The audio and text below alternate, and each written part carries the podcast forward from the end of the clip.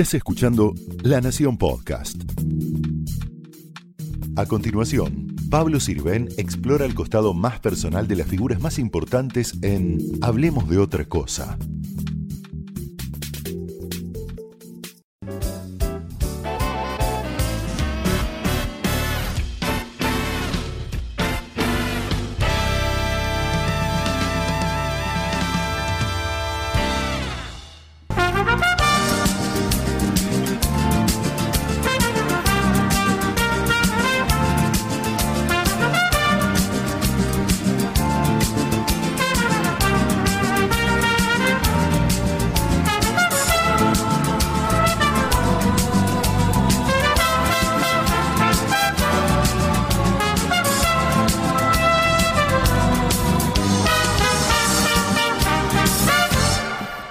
Gracias Héctor Larrea por recibirnos acá en Radio Nacional y bueno, da la casualidad que justamente estamos en un estudio de radio que antes esta era la vieja Radio del Mundo, la gloriosa Radio del Mundo, donde vos empezaste capaz que tu mayor éxito, sin capaz, tu mayor éxito radial que fue rapidísimo.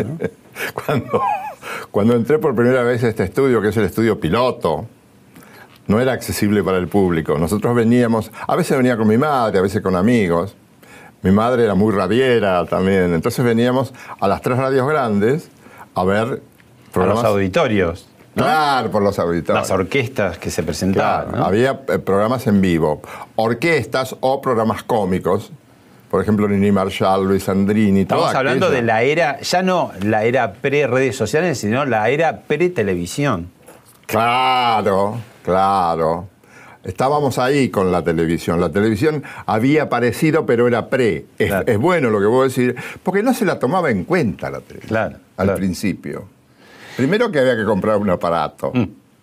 Y algunos podían y otros no podían, y otros no querían. Y además ya el cine tenía su prestigio, decían, ¿qué es eso de ver en chiquito, no? Y se veía mal porque tenías que poner las antenas. Se veía muy mal. En Bragado había un bar que tenía televisión. La antena tenía no sé, no quiero decir cualquier cosa, pero yo pensaba que 200 metros, pero después un amigo me dijo, no, no puede tener 200 metros, es mucho, tendrías 60 metros de antena.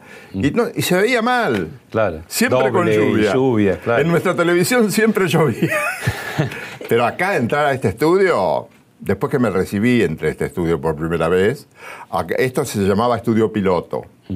El responsable de la transmisión y el que manejaba la transmisión piloto desde el estudio piloto era el locutor de turno, muy responsable. En todas las radios era así. Y además estaba de moda algo, los locutores contratados para hacer determinados avisos. Algunos, los, los estelares, Cacho Fontana, por ejemplo. Todo en vivo. Porque los hacían en, la, en la sala con público, en estudio A en este caso. Y acá éramos 10, 15 haciendo cola para hacer nuestro aviso. Yo hacía, de entrada lo que venía a hacer fue un vino que se llamaba Vallecito. ¿Y cómo, cómo lo decías a la Saludos a, a, Jorgito y que mande vino Vallecito. Usaba mucho la rima en esa época, ¿no? Todo tenía que rima. Camina, camina y termina como era en Casa Sadima, ¿no? Era sí, saludos a, Usted camina y camina y al final compra en Sadima. Exacto. Eso lo inventó un amigo mío. Mira. Este, Héctor Martín Sáenz inventó ese eslogan.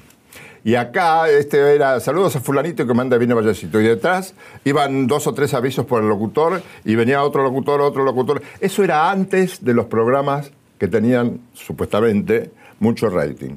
Pero parece que era cierto eso, porque no sé cómo se enteraban, pero se enteraban, y sobre todo los primeros que se enteraban de qué programas se escuchaban en el interior, eran los anunciantes. ¿A que no sabes por qué? ¿Por qué? Porque el chisme lo traían los viajantes. Ah, mirá. Los viajantes de comercio iban y eran como de la familia para los almaceneros, eh, farmacéuticos. Entonces, se quedaba un rato de tipo, porque llevaba la misión de averiguar qué se escuchaba por radio. ¿Y usted qué escucha? Decía, haciéndose el gil. Y yo escucho tal cosa, tal otra, tal. Y hacían un informe y de ahí sacaban el rating primero, lo que después se llamó rating, de ahí sacaban el rating los anunciadores, porque había que poner plata y no había medidoras de rating. Bueno, Héctor, vos cuando entraste acá fue hace mucho, mucho tiempo y hace muy poco tiempo festejaste un cumpleaños muy importante. Tenemos un video para ver. Vamos a cantarle a Héctor.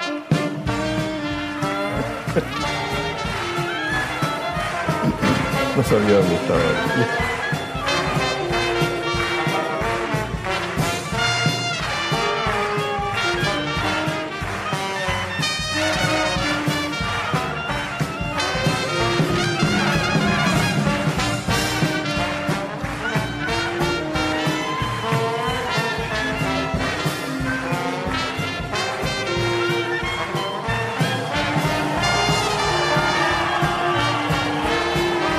Mis amigos.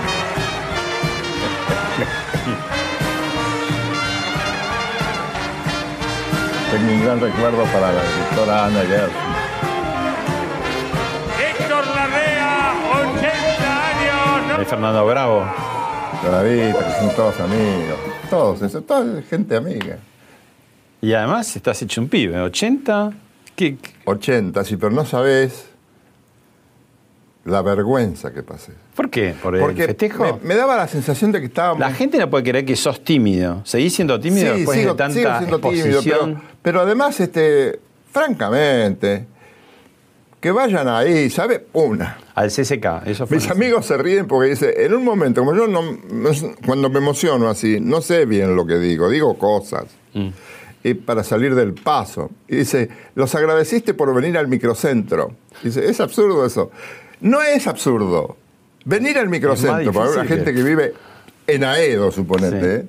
es un sacrificio bárbaro. Sí. Entonces yo me sentía como que estaba molestando a la gente. Mm. Y era ahí, ahí te ves como sos, un viejito que ya camina más despacio, que camina con cuidado. Mm. Pero fue una cosa muy emocionante para mí. Encima me regalaron una válvula, la válvula de, De la radio, histórica claro, de la radio. viejas. Una, una, una válvula enorme, que me fue una gran emoción. Qué bueno. Bueno, y ¿Qué de, decís? de estos 80 te remito al comienzo, a Bragado, y hay alguien que te conoce mucho que te va a decir algo. Empezamos la escuela juntos, la escuela Todo. uno. Y ahí seguimos, toda la vida, la, la amistad. Es un chico común, muy, de muy buena familia, ¿Cuándo Eh, lo hicieron? Muy alegre, cuatro días. sí. Ahora. este, muy buen Bueno, el padre, Tenemos- tenemos don Emilio, tocaba el bandoneón, tenía orquesta, la rea y sus muchachos.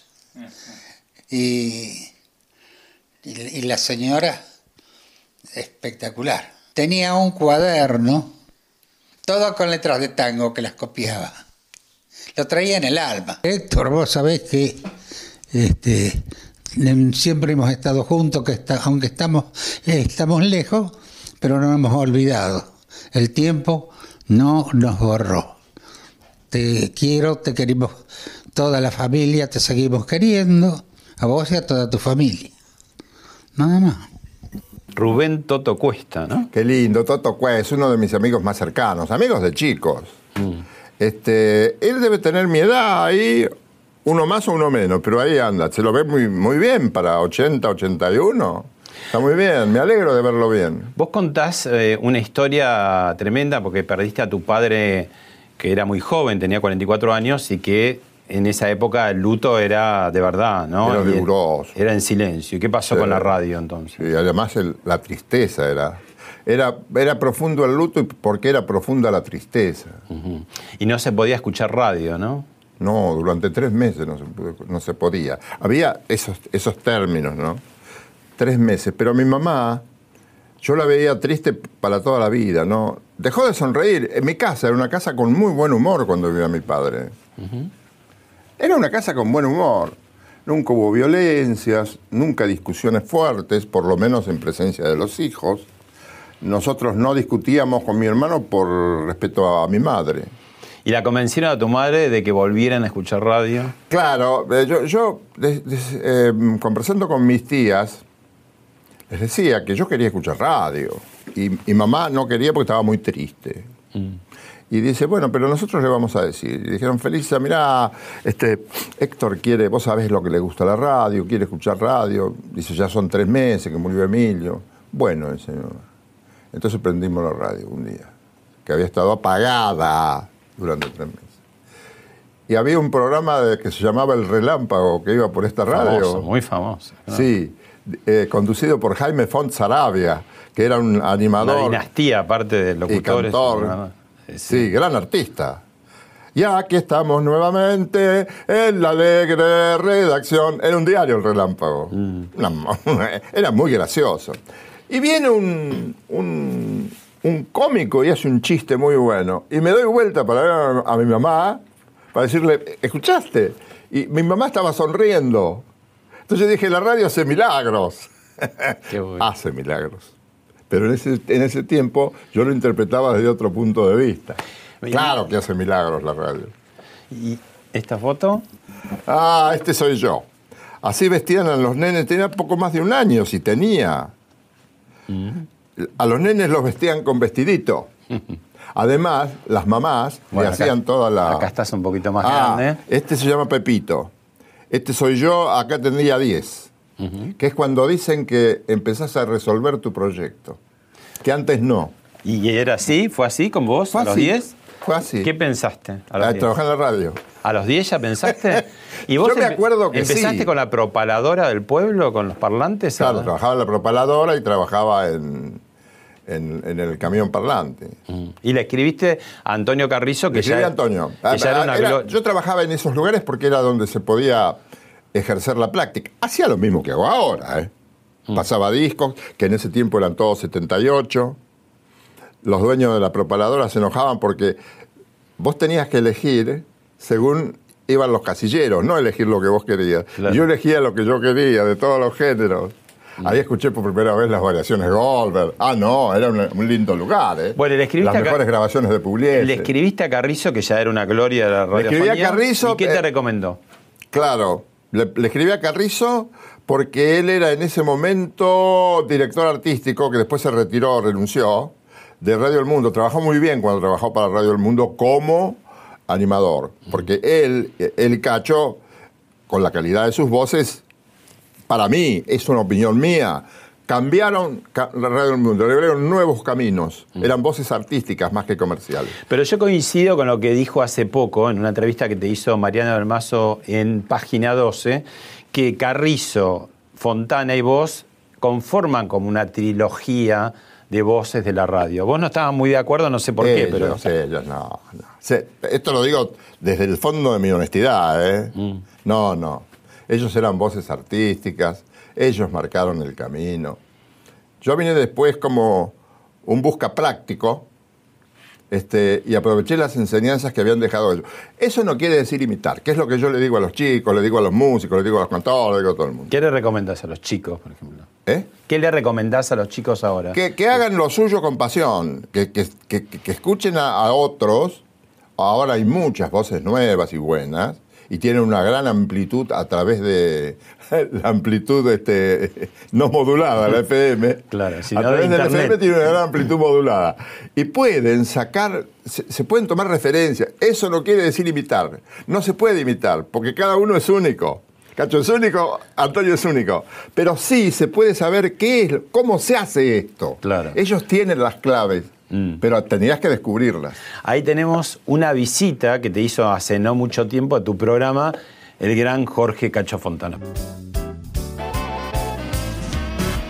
que él es un gran contador de cuentos con un surrealismo muy marcado. Y no, como hay un doble sentido en todos los cuentos que a mí me contaste, pero eran, siempre fue un contador de cuentos muy inteligente, distinto a todos. Siempre me acuerdo de aquel cuento, lo disfrazaré ahora, del tipo que, del tipo que vuelve, tipo que vuelve. Es surrealista total con una media en la cabeza, todo pintado por acá, rímel de mujer, y la ve a la mujer que está tejiendo, y le dice, vos tejiendo y yo tengo que andar de locas por ahí. No decía loca, pero- ¿Te acordás de ese cuento? Sí, sí. Es surrealista, total, absolutamente surrealista. Bueno, so- Él podía haber sido un, un éxito donde quisiera. Si él hubiera sido guionista, hubiera sido un éxito. Si él hubiera, sido, hubiera querido ser periodista únicamente, hubiera sido un éxito. Pero tenía que ser Cacho Fontana. un locutor. Está bien. Sí, pero ¿Eh? todo lo que, Más que tenemos que, todo lo que te tenemos que agradecer, los que vinimos después. No, no, no, no, nada. Nada. Yo. Y lo bien que te quedaban las pinchas, Fontana. Esos yo, smoking. era, yo era oyente de él. Porque él, les vuelvo a, a repetir, en su trabajo, en su mente, en su espíritu, en sus ganas, en su voluntad, este, tiene un mensaje. Hay que saberlo escuchar. Él dice cosas por ahí que son mucho más importantes que lo que aparecen en la lectura previa. Y uno lo puede disfrutar. Vos lo definís como Cacho Fontana y él te devuelve un locutor. Sí, sí, sí. Y acá con otros animadores, conductores, ahí está Carrizo, Ah, está Marconi, Mateico. Este soy yo. ¡Qué orejudo! Estaba recién nacido acá. Mirá, Carrizo. Marconi es este. Marconi, chico. Marconi, ¿Y este? sí. ¿Eh? ¿Mateico no? Mateico, Mateico, Mateico. ¡Uh, esta foto! Y Carrizo. ¿Cuánto dónde será esta foto? Mira, Antonio. Qué lindo, Antonio. Qué linda persona, Antonio. Y, y entramos en Rapidísimo. Rapidísimo fue la época, empezó en, este, en esta emisora, cuando era el mundo, y rápidamente pasó a, a Rivadavia, y fue la época dorada de la Pasó radio. por, por Continental. antes. Por Continental Tuvo dos también, años ¿no? en Continental y después nos fuimos acá a... mm, Esta no es la primera época, es la segunda época. de la- porque empe- tuvo- Fueron 30 años. Tuve ¿no? muchísimo tiempo. ¿Cuánto acá. estuvo? Eh, Empezamos eh, rapidísimo en total, ¿cuánto estuvo? ¿30 años? más o menos? 34. 34. 34. Tenemos ahí algunas imágenes del programa y también la música. Sí. ¿Recordás la cortina musical? La quise mucho porque es lo único que se me ocurrió como autor y compositor. Y había gente que me pedía que le hiciera una. Eh, este, un- había músicos que dicen, ¿por qué no haces una segunda parte y la grabamos? Ah. Y yo decía, ¿qué segunda parte? No, Hiciste, dice, hiciste como un disco también, Ah, ¿no? sí, un disco. Un disco. Este lo hice para Music Hall. Sí, sí, sí.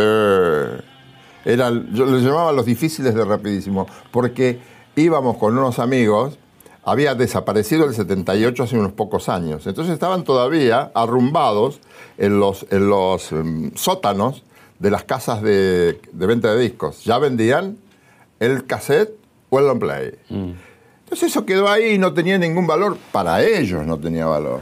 Pero para nosotros.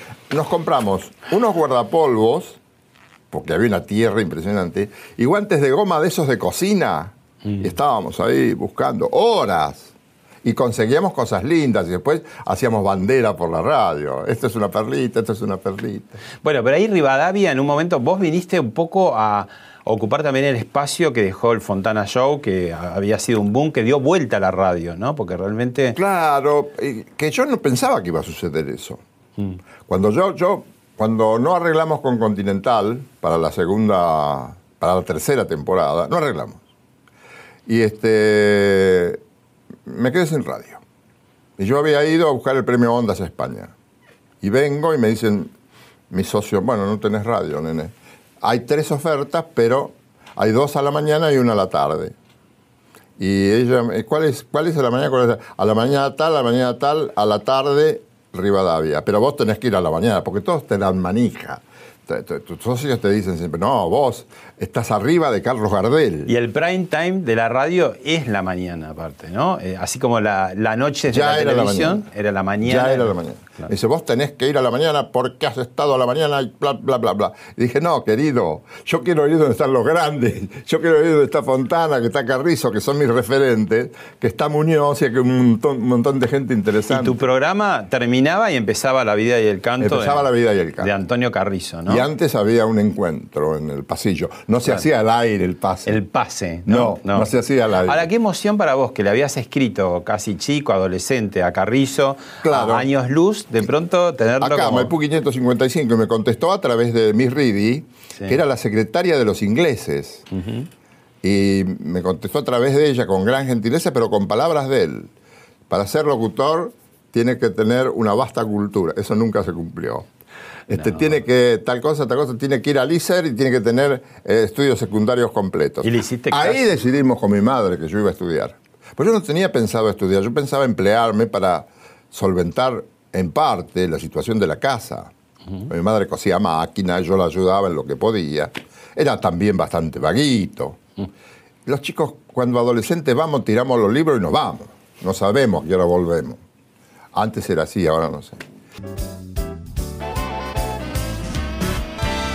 La radio siempre se, sale con la suya, ¿no? Porque vemos las épocas de crisis de los distintos medios tradicionales y vos decís, cuando apareció la televisión, la radio parecía que se iba a caer porque este, todos los artistas se iban a ir a la televisión. Después encontró en la noticia, digamos, un otro pozo de petróleo que le dio un montón de fama. Después cuando decían, no, pero la radio llega hasta 40 kilómetros, 50 kilómetros a la redonda, llega a Internet. Es como que siempre la radio se salva, va por la cornisa y algo la salva, ¿no? Y sigue manteniéndose vigente. Vos sabés que desde que yo conozco radio, desde, que, desde chico, siempre estuvo mutando. Siempre estuvo en estado de transformación. Nunca A veces paró, No se nota. nunca paró. No, nunca paró, nunca paró. Las circunstancias la obligaban a reinventarse. Y hubo gente que vino a ayudar con la, eh, con la reinventación, si existe, de la radio. Uno de ellos Fontana y otro Carrizo. Cacho Fontana hace nada menos que el Fontana Show. Claro, claro. Fontana Show. Inventa el programa periodístico de la mañana. Inventa, en ese momento no era tan periodístico al principio. Pero después tenía móviles en todos lados. No, de cuando va a Rivadavia. Sí. En Y Rivadavia tiene- inventa esos móviles que decían, yo los veía pasar cuando venía a mi radio, suponete a Continental o no sé dónde, y decían Fontana Show. ¿Sabés lo que era? A mí me emocionaba. Y además presupuesto para todo, porque mandaba, por ejemplo, movilera nada más y nada menos que a Magdalena Ruiz Iñazú y en el mundo, ¿no? Y estaban en Europa, Estados Unidos. Era, hoy es- eso es normal, pero Yo me acuerdo del debut de Magdalena con él, porque escuchaba el Fontana Show a morir. yo, ¿no? Y, la primera salida este, hicieron una nota y cuando volvían encontraron un casamiento e hicieron la transmisión de un casamiento. Magdalena, era Magdalena, ya con esa inventiva y ese talento que tiene Magdalena, ¿no? Claro. Bueno, tu equipo, eh, tu co-keeper eh, Bobby Flores, eh, mirá lo que te traje, te dejó también unas palabras para que las escuches. Héctor Larrea, que es un, es un, es un, ya es un fuera de serie para todos nosotros, los que alguna vez nos acercamos a la radio y nuestra única escuela era haber escuchado rapidísimo a la mañana. Eh, yo lo escuchaba, él lo sabe esto, pero lo voy a contar otra vez. Yo lo, mi viejo lo escuchaba. Y, y un día voy a tenía un problema existencial, así a los 14 años, 13, 14, y me voy al taller de mi viejo, a la fábrica, a hablar con mi padre para que me dé sus consejos de padre. Y cuando llego, me dejan en la oficina, ¿sí? Y estaba escuchando rapidísimo. Y entonces me quedo escuchando un rato rapidísimo hasta que llega mi padre y le digo, papá, tengo que hablar seriamente con vos, tengo un problema muy serio. Y me dijo, bueno, para un cachito que ahora está Mario Sánchez con Héctor y estos me gustan mucho. Y escuchamos el, el, el gag entre Héctor y Mario y nos reímos mucho. Y cuando termina mi papá me dice, bueno, ¿qué querías contarme? Y le dije, no, no, nada, ya está, ya se me pasó. Esa anécdota, ¿no? A mí me la contó. Sí, se la hago contar a veces porque Pero ahí es parecido a lo que te pasó después de la muerte de tu padre, cómo la radio van a- en auxilio, ¿no? De una situación y por ahí te cambia, Sí, eso es lo mágico, sí, ¿no? La radio es mágica. No sé qué pasa con la radio. Tiene cierto hechizo. Este. Es una locura mía, ¿no? Pero yo le veo hechizo por todas partes. Como yo soy muy, muy feliz trabajando en la radio, le veo ¿Y hace cuántos años que estás en Nacional? Ya, ya El Nacional vine en el año 2004. Mm. Había llegado a su fin el romance con Radio Rivadavia. Largo romance. Largo, roma- largo era una pareja que matrimonio. ya no se llevaba bien. largo matrimonio. Largo matrimonio. Una pareja que se llevaba mal y lo mejor era separarse. Y me iba a mi casa yo. Claro. Y en ese momento recibo la llamada de Mona Moncalvillo. Ya me habían llamado antes. O sea, vos eh, eh, saltaste todas las grietas, porque te llamaron de todo tipo de colores ideológicos, coloraturas, Ah, sí. de los directores de Radio Nacional que han pasado sí, hasta el día de hoy, muy distintos, porque han cambiado los gobiernos. Y bueno, vos Es más, nadie me dijo, decía esto. Lo que eh, tengas que decir. Nadie, nadie, nunca. Me he encontrado con gente muy respetuosa. Me llama Mona Moncalvillo y me- ni bien yo había firmado el, el acta de divorcio. de Rivadavia. De Rivadavia. Entonces me voy a tomar un café, me llama Mona y me dice, che, ¿no querés venir acá? Digo, mirá, déjame hacer el duelo. Así, En una semana hablamos. Yo tengo muchas ganas de ir a Nacional, pero déjame, no sé, no te puedo responder ahora. Estoy ciertamente turbado. Y era cierto, estaba turbado. Y bueno, vine, arreglé. Ya me había llamado antes un muchacho que estuvo mm, circunstancialmente antes que Mona. Y le dije, mira, te tengo un contrato, con, pero podés hacer las dos cosas. No, no, no, es muy rígido el contrato. Antes me había pasado eso con Marvis. Que Marvis Julio me decía, Marvis. pero venga y haga un Que programa. estuvo, en, claro, en Radio Nacional. sí. Claro, en Radio Nacional. La época del menemismo. A mí me gustaba venir a Radio Nacional, me gustaba. ¿Vos no tenías prejuicio con- eh, por haber estado en radios tan competitivas, privadas, líderes, de pronto decir, voy a la radio estatal, por ahí no me escucha tanta gente? No, No, no, no, pero este, a mí me gustaba, me atraía Nacional. Me atraía por su... Su historia. Era una radio, una radio adulta para con la música. Claro. Además ya tenía... Muy seria, en un momento tenía nada más que la música clásica, ¿no? La Claro, y era muy, muy solemne. Ahora tiene música clásica accesible para todo público, que eso es muy bueno. Claro. Un hallazgo en, en la dirección de Pablito Coa, ¿no? Que eso hay que, hay que agradecerlo. Tener una, una radio de música clásica accesible a los que no conocemos música clásica, porque si sigue, si sigue haciendo, como cuando Radio Nacional estaba en, en la calle Ayacucho, 1500, que era para entendidos en música clásica, entonces no avanzamos nada. Claro. ¿Para qué está el medio? Eh, Héctor, el humor, el humor, ¿no? La comicidad en la radio es súper importante. Vos le diste un lugar impresionante, este, el doctor Purredón Arenales, Víctor Arriague, Mario Sánchez, Mario Clavel, eh, desfiló La gente, sí. eh, la Andricina, Don Verídico, ¿no? Sí, sí, sí. Eh, ahí tenemos un compacto de, de voces de distintas épocas de la radio, porque el humor lo ha atravesado. ¿Querés? Los escuchamos y después lo comentamos. Ah, qué lindo. Estaba el lanzapuñales que apoya ahí a una señora contra una tabla y le tira cuchillos. Una vergüenza, mire, no me gustó nada. Tan cerca, ni una vez le pegó. Gladys Minerva Pedantoni para servir a usted. Gladys con Y y S. Minerva con V, labio dental y Pedantoni tal cual se pronuncia. Los tres con mayúsculas. Atento, Delfor, aquí ti no gasta. Aquí Antofagasta. Aquí ni no gasta. Aquí no gasta ni no cobra. Chichi, un momentito, eh, que yo no soy vago, ¿eh? Tengo mala suerte con el trabajo, nada más. He venido de Lomas donde vive mi amiguito el Inca. Hombre, ¿tú tienes un amigo inca? Sí, incapaz de nada bueno. Alcanzaba el caballo. El caballo no está, patrón. Entonces que me traigan la sota. Vivía las carcajadas limpias.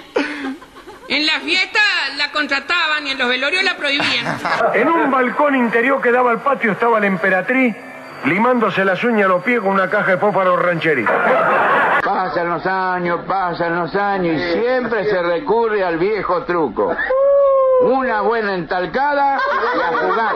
Mi repudio más profundo a todos los periodistas sin ningún tipo de reparo. Por eso no quiero saber más nada y esta es la última entrevista que doy para la radio. El humor, ¿no? Siempre atravesando. ¿Por qué es tan, tan vital, tan necesario, tan intrínseco la radio en todas las épocas? Necesario. Es intrínseco porque es necesario.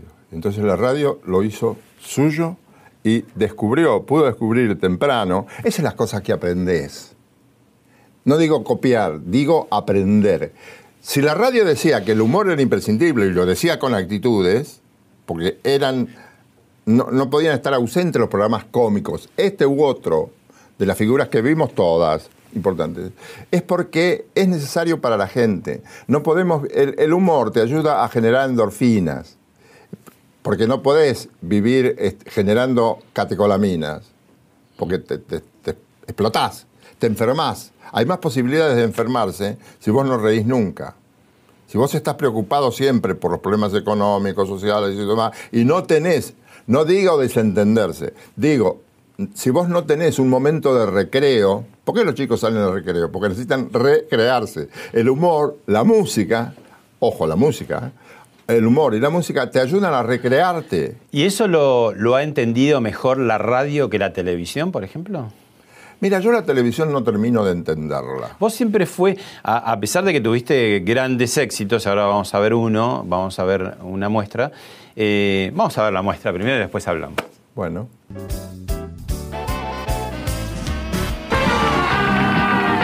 Arriba, arriba, arriba, arriba, arriba, arriba, arriba. Perdón. ¿Seis para triunfar es aquí? Entonces me quedo porque acá me tratan bien. Buenas noches, buenas noches, buenas noches, preciosa. Buenas noches. Gran gusto de estar con ustedes. Hoy hay 100.000 australes en el Pozo Noble del buen inversor. Bueno, Seis para Triunfar fue el éxito colosal de, Sí, de- de- de televisión, pero vos siempre dijiste que la tele llegaste un poco por azar, por necesidad, por decir, para que te den bolilla en lo que te gusta la radio o para ganar un poco más de dinero, hace falta ir a la tele. Y vos metiste ese exitazo, estuvo en Canal 11, después pasó al 9, y fueron unos cuantos años, ¿no? O sea, Porque yo, yo no había visto televisión de chico. Eh, A Bragado no llegaba, como te dije, había una alta antena, pero llovía siempre por televisión. Sí. No se veía. Y acá en las pensiones, yo vine a vivir a pensiones. La pensión es un no lugar. Mm. Es, es bravo vivir en una pensión. Sobre todo para un chico de 19 años que viene hasta hacerse este trasplante cultural fenomenal. No sabés el trasplante que es. Claro. Hasta los cortes de carne tienen distinto nombre. Yo creía que un bife de chorizo era un chorizo abierto. Sí. Y bueno, em, no, no había visto televisión, o sea que no me atraía. ¿Te invitaron a ir a la tele? Eh, Los amigos me decían, si, yo les decía que quería hacer un programa así y así. Pero les- en radio. Les contaba rapidísimo. En radio, a, a mis productores de radio. Claro. Yo trabajaba para productores de, de programas de nueva ola. Sí, ¿y por qué te aconsejaban ir a la tele? Porque de- decían y tenían razón, y yo me resistía, no sé por qué, de pavote, porque tendría que haberme dado cuenta antes, que si no te conocen, nunca te van a dar un programa con tu nombre en una radio de primera. Yo decía, yo quiero una radio de primera. Bueno, pero Carrizo y Fontana fueron mucho antes de la televisión. Pero ya llega a la televisión, tenías que pasar Ah, para. pero eran Carrizo y Fontana, pibe. Traían lo de hoy, lo que hablábamos hoy, tenían matices artísticos en lo que hacían. Carrizo O sea- llega en el 48, Fontana en el 50 y pico. Y O sea que la tele era para vos un pasaporte para. la te tele fue un pasaporte para, para trabajar en la radio. Pe- Pensé que iba a estar un tiempo. ¿Y qué fue lo primero que hiciste? ¿El mundo del espectáculo? ¿Presentar las No, no, no. Me dieron una, un programa en Canal 13. Como yo le fui a ver a un muchacho que había sido operador de radio, que era Julio Ileana. Él trabajaba en Radio Excelsior, era buen musicalizador. Siciliana también es otra dinastía de. Entonces de nos entendimos fácil. ¿Te gusta la música? Sí, me gusta la música. Este, dicen, bueno, mira, este, te vamos a llamar. No me llamaban nunca, no, un día me llaman. Me dicen, te llamo, pero es un detalle. Dice, pero no es para un programa de televisión, es para un programa de radio. Vamos a hacer un programa de promoción del 13 por Radio Splendid. Y ahí fui. Y, este, y trabajé con gente de la televisión, pero por radio. Después me llaman, tenían que amortizar, porque cuando compraban paquetes de películas, venían buenas, regulares y malas. Generalmente las buenas eran menos. Y pagabas una plata por todo. Claro. Y tenías que consumir también shows. Y para amortizarlo, este, para darle salida contable, antes de determinada fecha, tenían que poner en el aire tales programas. Porque después le tenés que rendir cuenta a los, a los Te vencen los derechos. Claro, Sí. contablemente tenés que hacerlo. Entonces hemos pensado que mm, eh, eh, a vos que te gusta la música, podés hacerlo. ¿Y qué es? Y es este, música de jazz. Fo, que a mí me gustaba con delirio. Lionel Hampton, Big Damone, este, Armstrong, un montón de tipos. Y tenía que traducirlos. Me dice, ¿sabe inglés? Me dijo el productor. Yo no sabía inglés, pero dije que sí. Entonces se lo llevaba una amiga mía, estudiante de secundaria, que me, me traducía. Y, yo hablaba porque todos decían cosas, los, los eh, intérpretes. Ah, entonces resolvimos, dice, pero no sé, este es un programa de tal artista, otro programa de tal artista, este es muy pesado. Digo, cortemos una de cada uno y listo. Oh, dice, extraordinario. Bueno, después, a veces decía lo que mi amiga me había dado. Y a veces le hacía decir al artista lo que yo quería. para que entrara en término, Sí. en tiempo. Y eso después lo hiciste también en el mundo del espectáculo cuando Después hicimos el mundo del espectáculo, que ahí había de todo. Había películas, había cosas en vivo, recitales muy lindos, inolvidables para mí. Mm. Uno con Lolita Torres, que nunca me olvidaré, un artista que admiro. Y allí, así estuvimos en el mundo del espectáculo este, hasta que pasaron dos años y me dieron, recién dos años después, ya te conocían las piedras, ¿eh? Había cuatro canales. Claro, era mucho más fuerte, digamos. Vos, a, a cuatro canales. De esos cuatro canales, el más importante era el 13. Vos trabajabas en el 13, en horario central, te tenían que conocer. Eras Gardel. casi. ¿Y qué? Vine acá enseguida, me dieron esa media hora. Yo trabajaba acá, hacía em, para un productor independiente, hacía eh, publicidad en radioteatros. Hilda Bernard, Eduardo Rudy. Y de modo que ya era un poco de la familia acá. Tenía una, una muy buena relación con Ricardo Malfitani, que fue director, de la, director artístico de la radio. Y le pedí eso, le dije, "Bueno, ¿qué pensás hacer? Mira, música, quiero hacer tango, folclore, jazz. y- ¿Por qué crees que, que la radio tiene mejor humor, lo que te comentaba hace un rato, tiene más humor que la tele? La tele es como ahora, por ejemplo, más crispada, más apocalíptica Sí. se volvió quizás. Sí, porque eso debe ser lo que indican las mediciones. Mm. Es decir, ¿qué le interesa más a la gente? Pero viste que la tele en su época dorada también tenía muchos programas de humor, sketch, tenía. los grandes este, Porque monstruos dirían de la tele. Pepe Biondi, este, Porcel, los hermanos Sofovich. Digo, una, una época de grandes programas. Porque seguramente decían otra cosa las mediciones. Mm. No ignora la televisión, no ignora lo que pasa. El, dicho con respeto, el chimento, sea el. Digo, eh, vos sabés muy bien que el periodismo serio tiene una parte que se considera a lo mejor injustamente como chimento, aquello que consumimos todos los chismosos. Y todos somos chismosos. ¿Qué le pasó a fulano de tal? ¿Por qué lo metieron en cana? ¿Por qué lo metieron en cana? Nos interesa más el chisme que la base Y decís que la tele fue para ese lado. Eh, Fue Un para el lado de lo que interesa, viejo. Tenés que mantener un canal. Tenés que mantener un canal. tenés- Y yo creo que a la gente, más que de- distenderse con el humor, le interesa enterarse de lo que pasa. Y en la radio se divierte. Y en la radio sigue, porque la radio sigue manteniendo eso. Es como la radio, yo pienso, pienso, no sé si es así, que la gente dice, me- no se lo dice, va, lo hace, lo siente, eh, intuitivamente lo hace. Voy a, voy a escuchar la radio para distenderme un poco. Está la música que me gusta, está el tipo que me dice un chiste. Pienso que debe pasar por ahí. Bueno, otro, otra figura clave, no te voy a decir de ahora porque ya ha- hace varios años que junta éxito, es Mario Pergolini, que también te dejó un mensaje. ¿Ah, para sí? que sí? Es amigo, Mari. La verdad que Héctor Larrea eh, ha, ha sido parte de, de mi vida cuando era chico. Eh, recuerdo todas las mañanas escuchando rapidísimo en la radio de, la cocina de casa, la hora del aficionado, eh, todos los personajes. La, la- la verdad que he escuchado muchísimo eh, rapidísimo. Y cuando empecé a hacer mis programas de radio, intenté que la FM, eh, sobre todo con cuáles, tenga bastante el espíritu de, de la REA, pero yo eh, lo intenté hacer sin, eh, sin que nadie percibiera, por lo menos que quería hacer eso, eh, que, haya humor, radioteatros y un montón de cosas, o sea, ponerlo de una forma tal que era como la, la- nueva forma de hacer radio. Y recuerdo que tuve la suerte de conocer a Héctor Larrea, que me hace una nota y, una de las cosas que, que me dijo fue que lo que le gustaba de lo que yo hacía en radio es que era parecido a rapidísimo, lo cual dije, uy no, se dio cuenta. Pero para mí también fue todo un halago, para mí que, que Cuales o otros programas que haya hecho eh, tengan la impronta de la REA, eh, para mí era una meta. Así que bueno, si su creador se dio cuenta, fue para mí una gran satisfacción e indudablemente eh, es uno de mis ídolos de radio. La REA es, eh, fue mi base, mi formación y ojalá eh, mi carrera hubiese sido un centímetro de los kilómetros de lo que fue la de él. Aprovecho para mandarle un abrazo a una persona tan buena, tan grande, tan humilde como es Héctor Larrea. ¿Qué es? Sí, lo, lo he tratado bastante a Mario, sí. Un día, me acuerdo, un delirio que no entendí cuando apareció. Un día que es- estábamos en la terna del Martín Fierro y se la dan a él.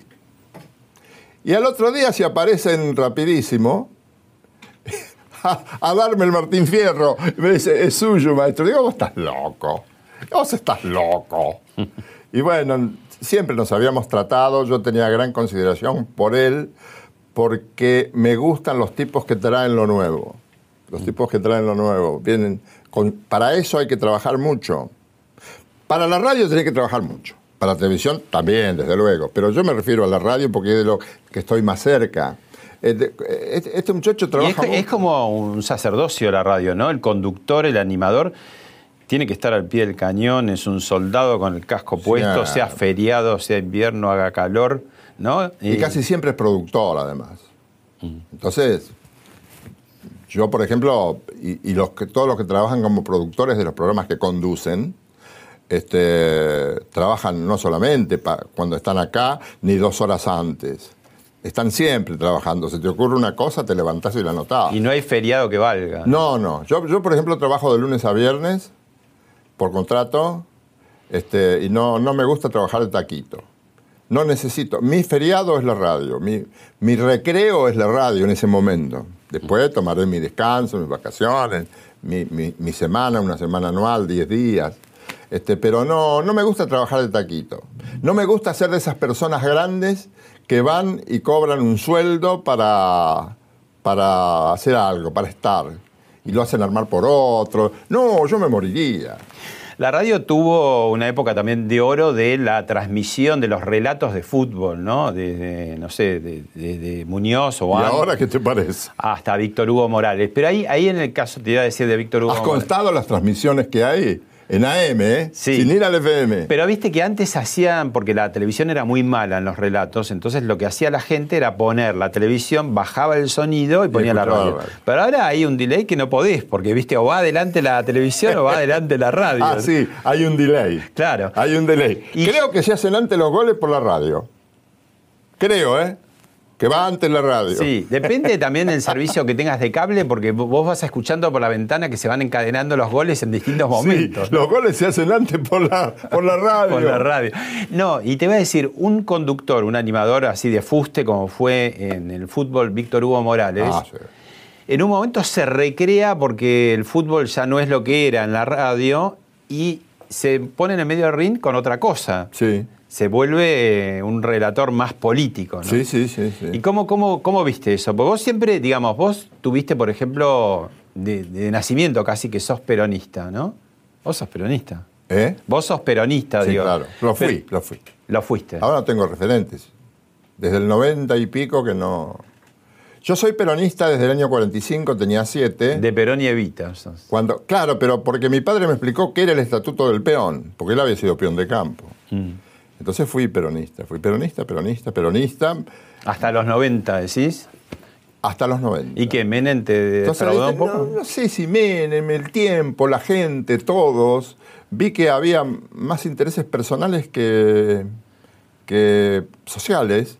Perdiste esa, esa postal idealista también de la infancia, ¿no? De, Sí, que hay a veces... de los años felices, como se decía. Por ¿no? reconocer las virtudes, no ves algunas sombras. Mm. Después vi todas, vi, vi las sombras, vi- algunas las justifiqué, otras no. Pero ya a esta- en, esta, en esta época no, no, no.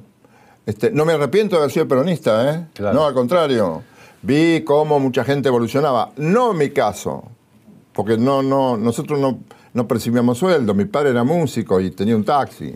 Este, no, no, no, no- no nos iba bien, pero vi que le iba bien a la mayoría de la gente. La gente estaba contenta. O sea que tu voto No hoy, sé si habrá estado bien administrado, no lo sé. tu voto hoy es libre, puede ir a un peronista como a, quizás a otro que no lo sea, según lo que te... Estoy un poco desentendido.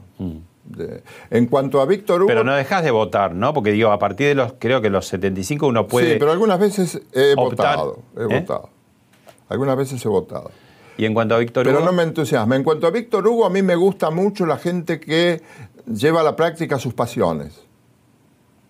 ¿Estés de acuerdo o no con ellos? Pero me gusta. Él siente eso, lo siente. Yo a veces lo veo y, y lo siente como si fuera un- una problemática personal absoluta y definitiva. Vos lo ves y es tan apasionado. Es tan apasionado como cuando el barrilete cósmico. Es un apasionado, Víctor Hugo. Es así él. Y me gusta que sea él. Pero vos, por ejemplo, nunca asumiste, a pesar cuando eras peronista, como esa per- parcialidad ideológica, porque vos siempre fuiste como el editor, como era en una época Claro, porque de no, todos, no tenía punto de relación una cosa con la otra. Claro. Algunos me lo han reprochado. ¿Por qué? Y yo le, ¿eh? ¿Por qué?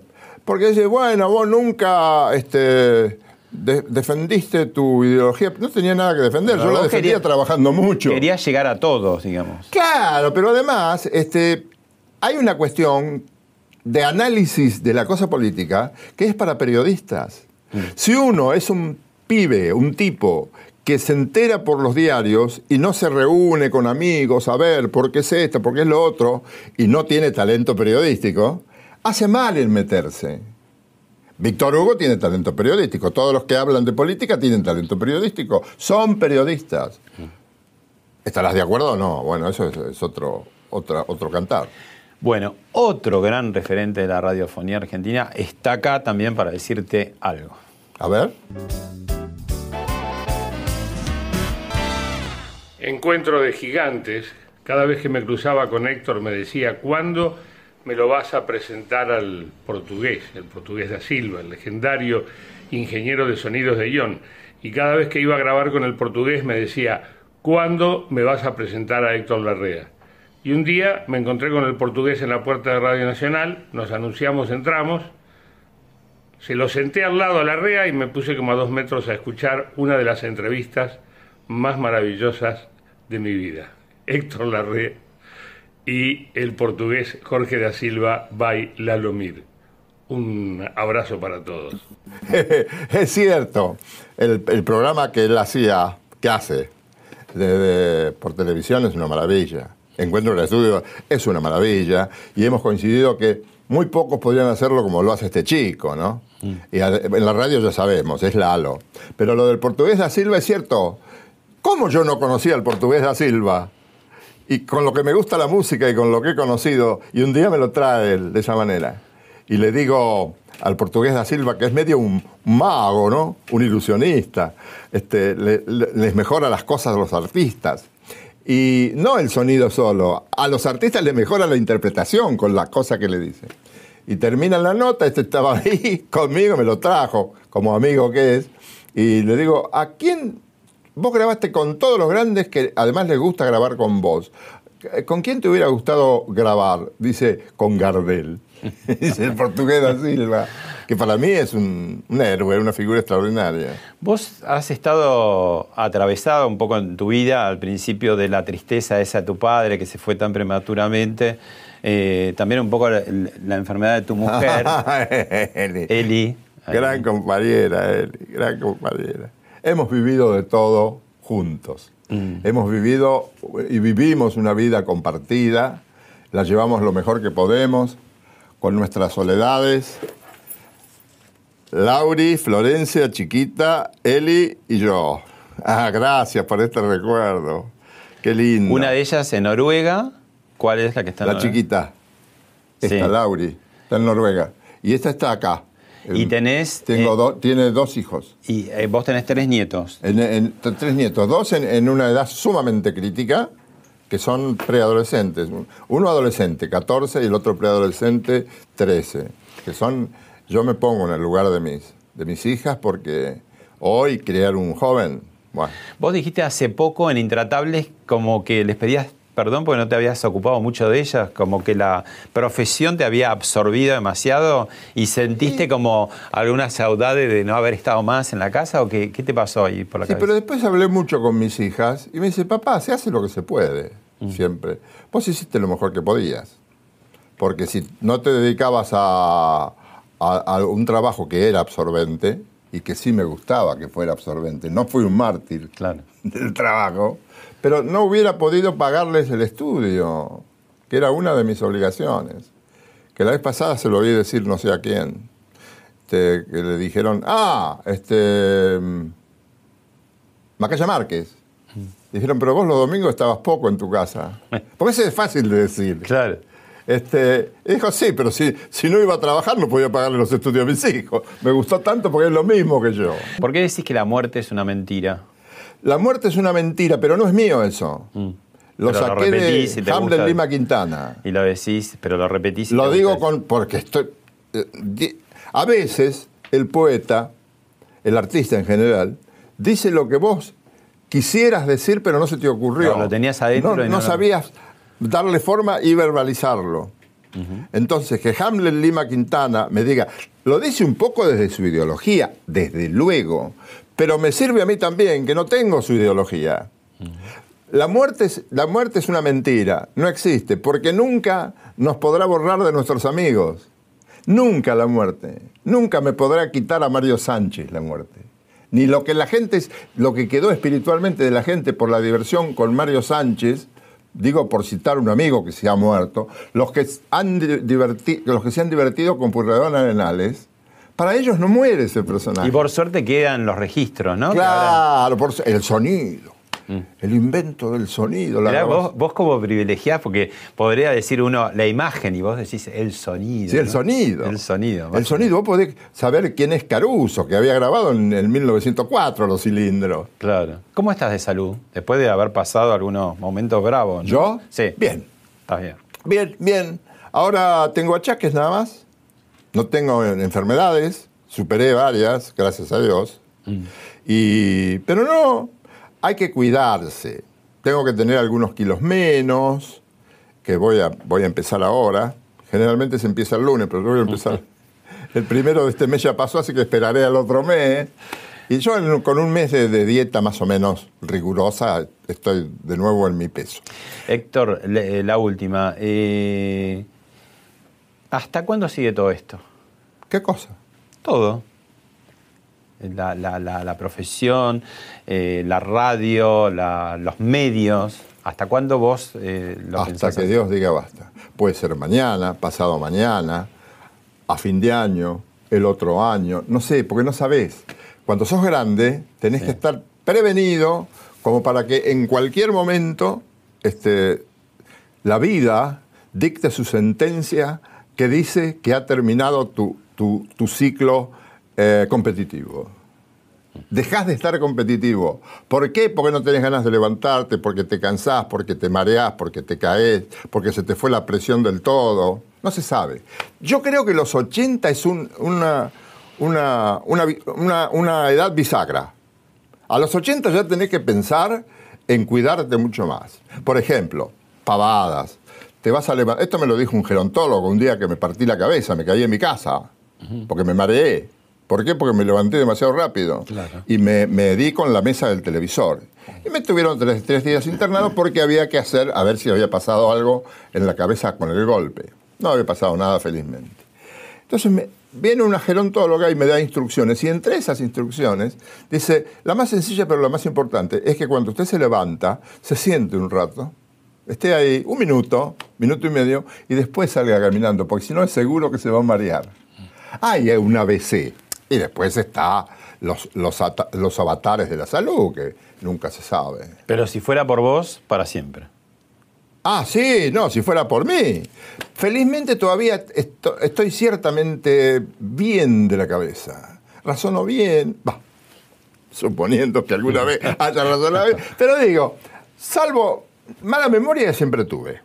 Me olvido los nombres, pero siempre fue así. ¿eh? Mis amigos de la secundaria me decían, vos no perdés la cabeza porque la tenés pegada. Era una cosa que se decía, Sí, se decía antes. sí. comúnmente. Pero desde chico tuve mala memoria. Mis, mis- mis compañeros me toleran.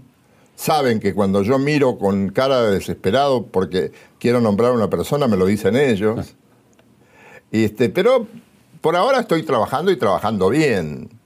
Es decir, la, la preproducción del programa la hago con, con un gusto enorme. Gracias, Héctor. Gracias a vos, amigo.